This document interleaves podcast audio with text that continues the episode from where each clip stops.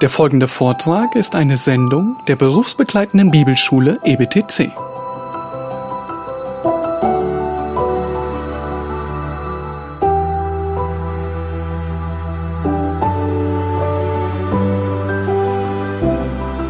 Also wir haben uns äh, kurz Gedanken gemacht zu den Versen 1 bis 7 im äh, fünften Kapitel. Hiob äh, muss also hören, dass er jener sei, der Narr, der Schuldige, den Gott heimsuche und strafe. Und im Vers 1, dort äh, sagt ihm Eliphas, Eliphas, rufe doch, ob einer da ist, der dir antwortet. Und an welchen der Heiligen willst du dich wenden? Damit will er sagen, du kannst dich dahin und dorthin wenden, es ist unausweichlich, deine Schuld ist da und jetzt ist die Strafe da. Such keinen Ausweg, mit anderen Worten. Stell dich deiner Schuld. Ja, aber nur angedeutet, noch nicht direkt gesagt. Und dann in den Versen 8 bis 16 ruft Eliphas den Hiob zur Umkehr. Ich jedoch würde Gott suchen. Einen besseren Rat kann man ja nicht geben. Ist ja gut, ein guter Rat. Ich würde Gott suchen. Hat dann absolut recht. Und Gott meine Sache vorlegen. Absolut recht. Und dann sagt er von Gott, dass er Großes und Unerforschliches tut, Wunder ohne Zahl. Alles richtige Sachen. Aber was ist denn falsch daran? Ist überhaupt etwas falsch daran?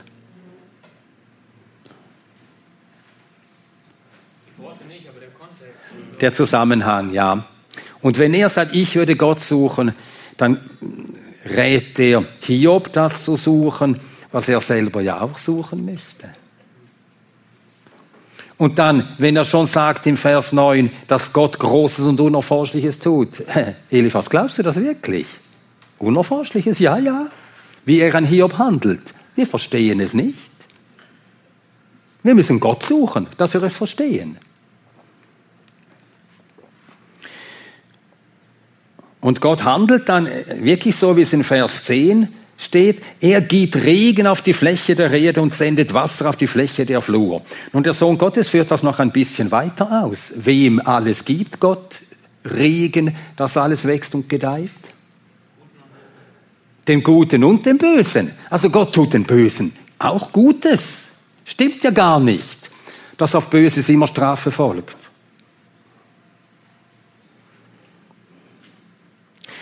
Um niedrig in die Höhe zu setzen, Trauernde steigen empor zum Glück. Und dann Vers 12, im Vers 13, der die Weisen fängt in ihrer List. Nun, wir haben das ja schon vermerkt, das zitiert Paulus im ersten Korintherbrief als heilige Schrift und damit, und er zitiert das, um das, was er selber eben geschrieben hat, als äh, göttliche Wahrheit zu untermauern. 1. Korinther 3. 1. Korinther 3, Vers 18 bis 20. 1. Korinther 3, nein, Verse 18 und 19. 18 und 19. Niemand betrüge sich selbst. Wenn jemand unter euch meint, weise zu sein in diesem Zeitlauf, so werde er töricht, um weise zu werden. Denn die Weisheit dieser Welt ist Torheit bei Gott, denn es steht geschrieben, jetzt kommt der Schriftbeweis, dass es sich so verhält, der die Weisen fängt in ihrer List. Zitat aus Hiob 5, Vers 13. Aus der Rede des Eliphas. Also Eliphas spricht eine Wahrheit aus, eine göttliche Wahrheit.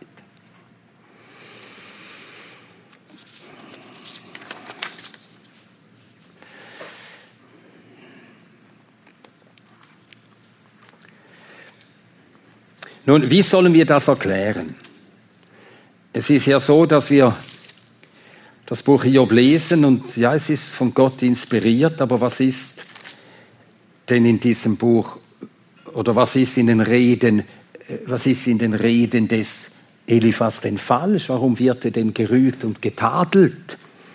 So wie Gott ihn und seine Freunde tadelt in Kapitel 42, Vers 7. Kapitel 42, Vers 7. Und es geschah, nachdem der Herr diese Worte zu Hiob geredet hatte, da sprach der Herr zu Eliphas dem Themaniter, mein Zorn ist entbrannt gegen dich und gegen deine beiden Freunde, denn nicht geziemend habt ihr von mir geredet. Nicht geziemend. Er hat Wahrheiten über Gott gesagt und doch sagt Gott, nicht geziemend habt ihr von mir geredet. Ja, was war falsch? Du sagtest, der Kontext stimmte nicht. Und in welcher Weise stimmte der Kontext nicht? Ja, es waren die richtigen Worte, aber die Situation war nicht die richtige. Ja, sie passten nicht auf den Mann. Sie wendeten das an auf Hiob und so haben sie auch über Gott Falsches gesagt. Haben gesagt, Gott handelt jetzt so an dir und er fängt jetzt dich in deiner Liste und das hat nicht gestimmt. Das hat wirklich nicht gestimmt. Sie haben also richtige Sachen gesagt, aber auf den falschen Mann angewendet. Auf jemanden und auf etwas angewendet, das nicht zutraf. Ja. Richtig, genau. Und darum sagt Gott, ihr habt nicht geziemend von mir geredet. Gott damit falsch dargestellt. Und darum sagt Gott, mein Zorn ist gegen dich und deine beiden Freunde entbrannt. Das ist eine ernste Sache. Sehr ernst. Ich weiß nicht, ob ihr auch so betet, wenn ihr einen Dienst vor euch habt, eine Bibelstunde oder eine Jugendstunde oder eine Predigt, ob ihr auch so betet. Bewahre mich davor, etwas Falsches zu sagen. Bewahre mich davor. Ja. Das ist auch so, wie der Satan es macht letztendlich. Ne? Bei der Versuchung Jesu ja. braucht er auch Bibelstellen oder Worte. Richtig. Ja, ganz genau. Gutes Beispiel, danke. Der Teufel zitiert auch die Bibel und äh, sucht doch mit der Bibel eben Verkehrtes zu erreichen. Und so will auch Eliphas. Eliphas will mit Wahrheiten über Gott, will er Hiob zu etwas nötigen. Er will bei Hiob einfach sehen, Buße, Sündenbekenntnis, aber Hiob hat nichts zu bekennen. Und dann wird es für ihn so schwierig, für Hiob. Und natürlich reizt und sticht es ihn. Und dass er dann ungehalten reagiert und sie dann auch schmäht, das ist dann natürlich auch wieder nicht recht. Ja. Äh, schlagen wir äh, zwei Stellen auf im Buch der Sprüche. Sprüche 15, Vers 23.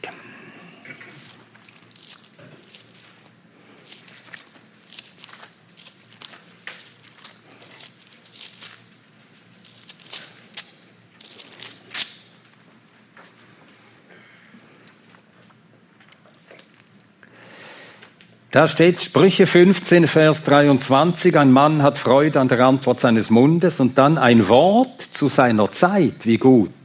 Also das Wort muss wahr sein, aber es muss auch zu seiner Zeit am rechten Ort und bei der rechten Gelegenheit gesprochen und angewandt sein. Dann ist es gut. Dann Sprüche 25, Verse 11 und 12. Sprüche 25, Verse 11 und 12. Golden Äpfel in silbernen Prunkgeräten. So ist ein Wort geredet zu seiner Zeit. Das heißt, der Rahmen, das sind die silberne, das ist die silberne Fassung und darin golden Äpfel.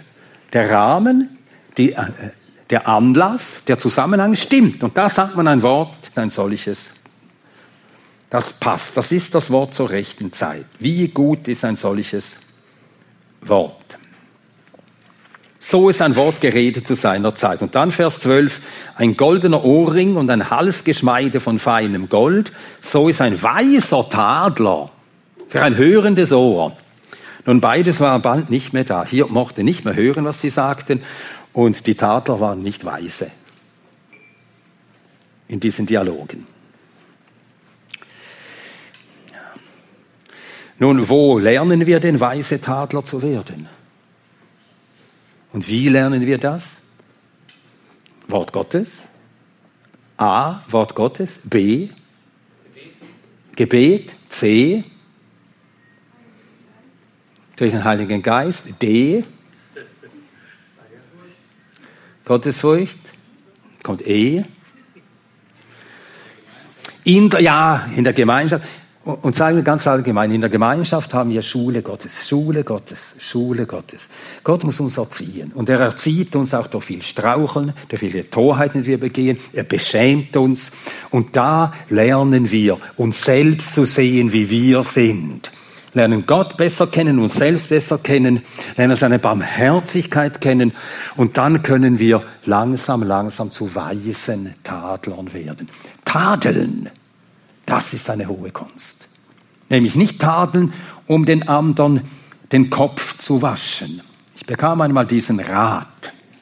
Ich sollte ein Gespräch mit jemandem führen, das war ein ziemlich schwieriger Mann und der hat auch vielen zu schaffen gemacht. Und dann hat mir ein Freund geraten, wasch ihm den Kopf. Ich habe nicht geantwortet.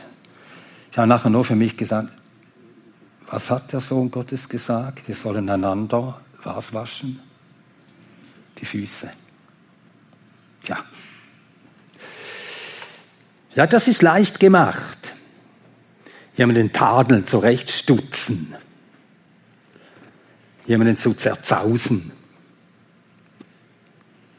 Aber mit Tadel jemanden wirklich zurechtzubringen, wirklich zu dienen. Das ist eine hohe Kunst.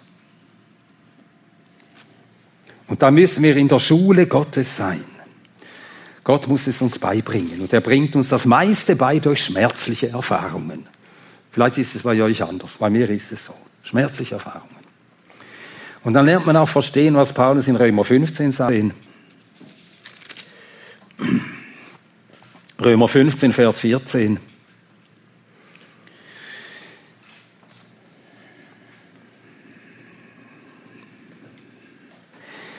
Da sagt Paulus, ich bin aber auch selbst, meine Brüder, im Blick auf euch überzeugt, dass auch ihr selbst voll Gütigkeit seid, erfüllt mit aller Erkenntnis und fähig einander zu ermahnen. Was macht uns fähig zum Ermahnen? Was sagt Paulus hier? Erstens, zweitens. Güte und Erkenntnis. Beides muss da sein. Wir beginnen meistens mit Erkenntnis. Und nachher denken, das genügt. Jetzt wissen wir genau, was richtig ist und wir sagen es ihm jetzt. Nein, wir müssen auch, an uns muss auch etwas gesehen. Nicht nur Wissen, voller Güte, voller Barmherzigkeit. Dass wir lernen, uns nicht über den zu stellen, den wir zurechtweisen müssen. Ihm eben die Füße waschen. Ein Knecht.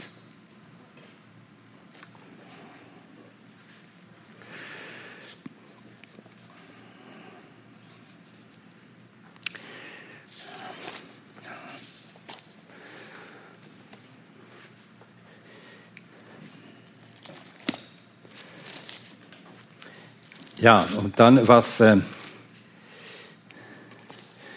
er dann im Weiteren sagt, in diesem Kapitel 5 lesen wir das auch noch, in Hiob 5, die Verse 17 bis 27. Diesmal lese ich wieder aus meiner eigenen Übersetzung. Selig der Mensch, den Gott straft. Verwirf nicht die Zucht des Allmächtigen, denn er bereitet Schmerz und verbindet, er zerschlägt und seine Hände heilen. In sechs Drangsalen reißt er dich heraus und in sieben wird dich kein Übel antasten. In Hungersnot erlöst er dich vom Tod und im Krieg von der Gewalt des Schwertes. Vor der Zunge Geißel bist du geborgen und fürchtest dich nicht, wenn Verwüstung kommt. Verwüstung und Hunger verlachst du und die wilden Tiere im Land fürchtest du nicht. Denn dein Bund ist mit den Steinen des Feldes und die wilden Tiere halten Frieden mit dir. Und du merkst, dein Zelt hat Frieden. Du musterst dein Haus und es fehlt dir nichts. Du weißt, dass dein Same sich mehrt und dein Nachwuchs wie das Gras der Erde. Du wirst im Alter ins Grab kommen, wie man die Garben einbringt zur Zeit. Da, wir haben es erforscht. So ist es. Wir haben es gehört. Merk es dir. Auch hier lauter Dinge. Wir könnten jeden Vers auf ein Kärtchen schreiben und jemandem schicken zur Ermutigung. Oder? Diesen Vers hast du den auch schon von jemandem zitiert bekommen. In sechs Drangsalen reißt er dich heraus, in sieben wird dich kein Übel antasten. Es ist ja wahr. Es ist ja wahr. Aber eben die Voraussetzung, mit dem allem will Eliphas sagen, wenn du Buße tust von deiner Sünde, wirst du all das erfahren. Das ist es, was er damit sagen will. Alles richtige Sachen. Und es ist tatsächlich wahr, der Mensch ist wirklich glückselig, den Gott straft. Ja, den Gott auch straft, wirklich straft. Also nicht nur äh, äh, erzieht, sondern straft.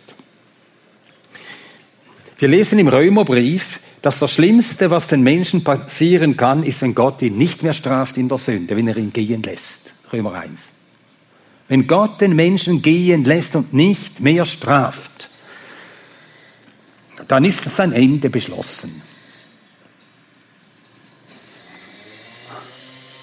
Und so ist es, ist es ein Ausweis von Gottes Sorge um den Menschen, wenn er ihm in den Weg tritt, ihn straft, ihn schlägt, ihn scheitern lässt. Dann hält er ihn zurück vom Bösen. Und wenn wir das bedenken, dann müssen wir folgen, Gott hat unsere Zivilisation abgeschrieben. Er straft nicht mehr. Er lässt es uns gut gehen, je gottloser wir sind. Äußerlich gut gehen. Äußerlich. Nur äußerlich.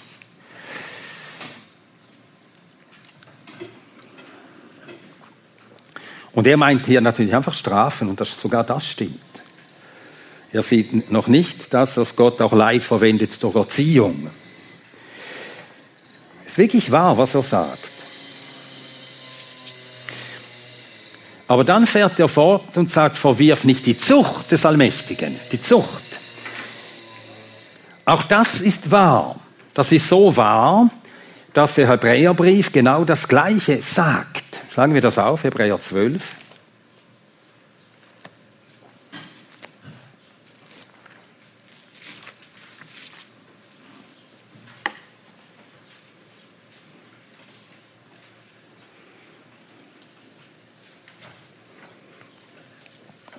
Hebräer Kapitel 12.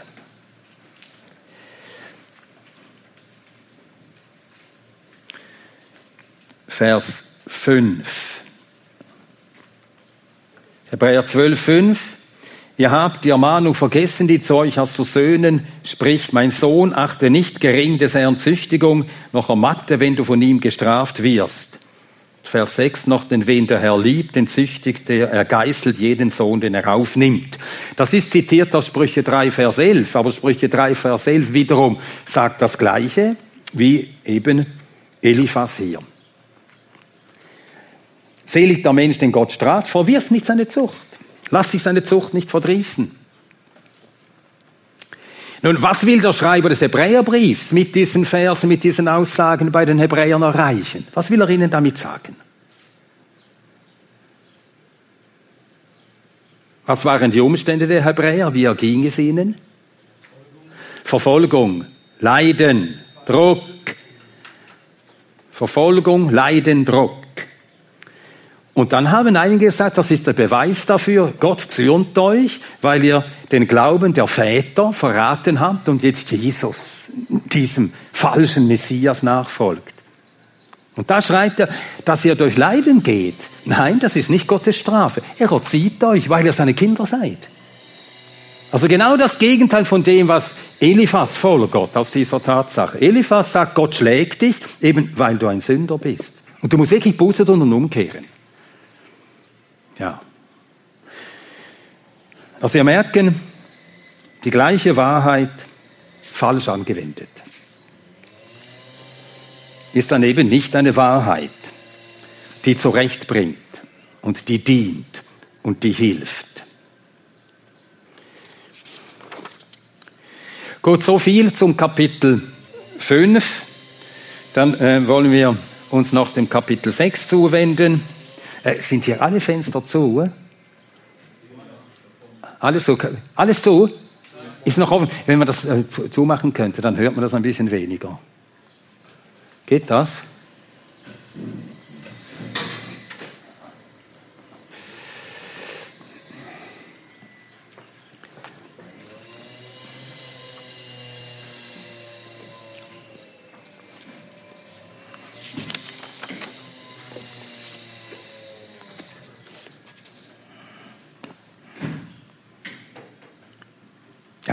Danke.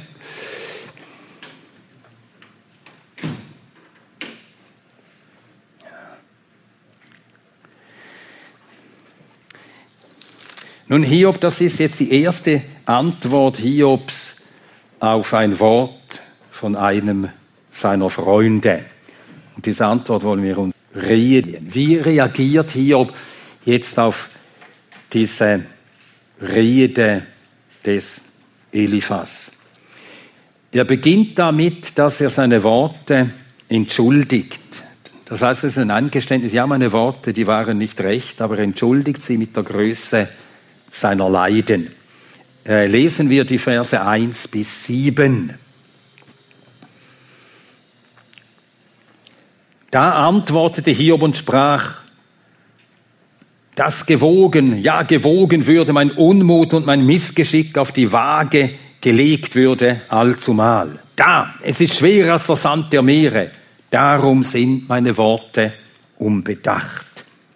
Denn die Pfeile des Allmächtigen stecken in mir, ihr Gift trinkt mein Geist, die Schrecken Gottes umzingeln mich. Schreit ein Wildesel über dem Gras, brüllt ein Rind vor seinem Futter, wird fades, ohne Salz gegessen und ist Geschmack im Eiweiß, was meine Seele ekelte anzurühren, esse ich, als gierte ich danach. Und mit diesen Worten will Hiob seine unbedachten Worte, seine Klage von Kapitel 3, seine Warum-Fragen, will er entschuldigen. Und er will, dass seine Freunde aufmerksam werden auf die Größe seines Leidens. Ja, wenn man sein Leiden auf die Waage legte, dann wäre es schwerer als der Sand der Meere. Ja, sein Leiden ist wirklich groß. Und die anderen sollen, aber die anderen sollen das auch wissen, dass sein Leiden groß ist. Nun, wir können mit Hiob mitfühlen, hoffentlich fühlen wir mit solchen mit, die so leiden. Und wir wissen, dass wir an der Stelle Hiob ziemlich sicher auch so gehandelt hätten. So sind wir eben. Wir sind eben doch uns selbst wichtiger, als uns recht ist. Und wie natürlich ist dieser Wunsch Hiobs. Und wie häufig geben wir solchen Gefühlen nach. Wir fordern Mitleid. Nun, es wird uns befohlen, was wird uns befohlen? Weint mit den Weinenden. Das ist unsere Pflicht. Jemand hat Kummer, jemand leidet, dann weinen wir mit ihm. Aber es wird uns nicht befohlen, wenn es dir schlecht geht, fordere Mitleid. Und wir drehen das meistens um. Was Gott uns befiehlt, das machen wir zur Forderung einen anderen. Du musst mich lieben. ja, ja, natürlich. Das hat Gott nie gesagt. Nie gesagt. Fordere Liebe von deinem Nächsten. Nie. Hat auch keinem Ehemann gesagt, fordere unter, äh, äh, Unterordnung von deiner Frau. Hat auch keiner Ehefrau geboten und gesagt, fordere Liebe von deinem Mann. Hat er nicht getan. Und solange eben Menschen so, auch Geschwister, auch Eheleute so gegeneinander stehen, vom anderen fordern, du musst sehen, wie schlecht es mir geht. Du musst mehr Mitgefühl mit mir haben. Du verstehst mich nicht. Ja, dann wird man einander sehr lange nicht verstehen. Ja, das ist so. Wir müssen das ernst nehmen, was uns befohlen ist. Und uns ist befohlen, dass wir barmherzig sind mit solchen, die leiden. Wir müssen mit dem anderen mitleiden, nicht von anderen Mitleiden fordern. Und das tut Hiob hier. Er ist noch er ist zu sehr von sich selbst beschlagnahmt. Und wie dankbar sind wir, dass Gott nicht so ist. Dass er nicht alles an sich ziehen will, in der Weise, wie wir Menschen es in sündiger Weise tun. Elihu wird das dem Hiob sagen in Hiob 34 in den Versen 14 und 15. Kapitel 34, Verse 14 und 15. Da heißt es von Gott, Kapitel 34, 14 und 15, wenn er sein Herz nur auf sich selbst richtete, seinen Geist und seinen Odem an sich zurückzöge, wenn Gott auch so wäre wie wir, nur an sich dächte, was wäre dann? So würde alles Fleisch insgesamt verscheiden und der Mensch zum Staub zurückkehren. Es ist unser Glück, dass Gott sein Herz nicht, wie wir sündigen Menschen verschließen, nur an sich denkt, sondern er ist voll Erbarmen, voll Mitgefühl, so neigt sein Herz dem Sünder zu.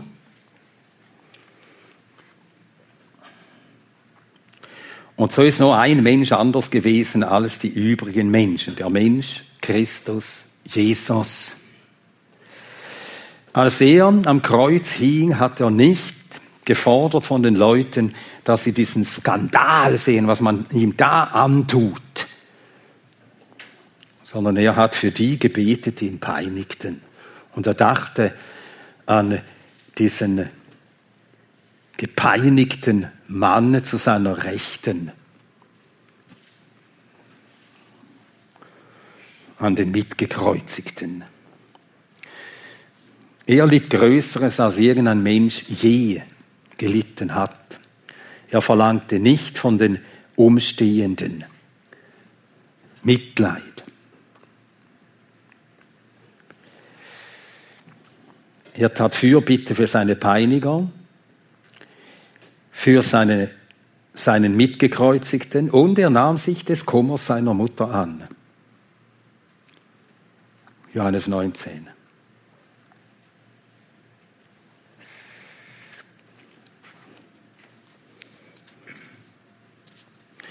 Dann kurz noch zu den Versen 5 bis 7. Was bedeuten denn die? Wenn Hiob sagt, schreit ein Wildesel beim Gras, brüllt ein Rind bei seinem Futter. Natürlich nicht, es stimmt, ich habe laut geklagt.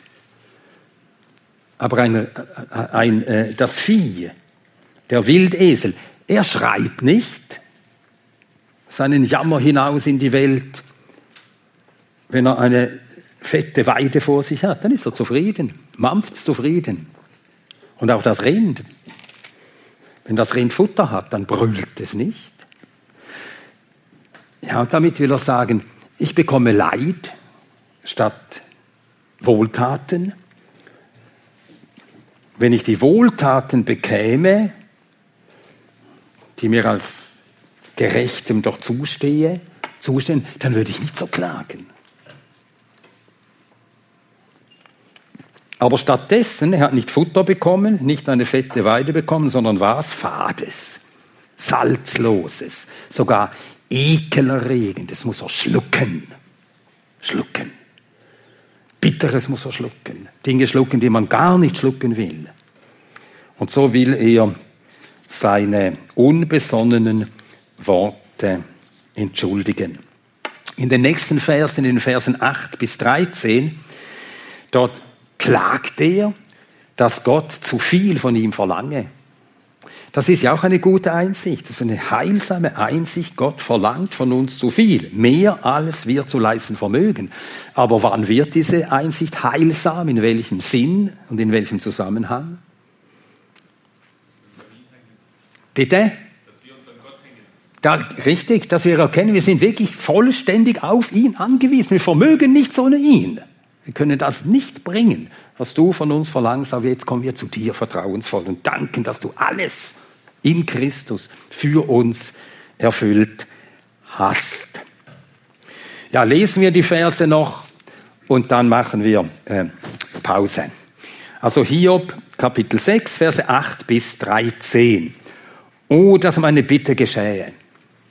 Und Gott meine Hoffnung erfüllte, dass Gott mich zermalmte, seine Hand losmacht und mich abschnitte. So hätte ich den Trost, hüpfte ich auch vor Schmerz, wo er nicht schont, dass ich die Worte des Heiligen nicht verleugnet habe. Was ist meine Kraft, dass ich harren und was mein Ende, dass ich gedulden sollte? Habe ich Kraft wie die Steine? Ist mein Fleisch von Erz, wo doch keine Hilfe in mir und mein Vermögen dahin ist?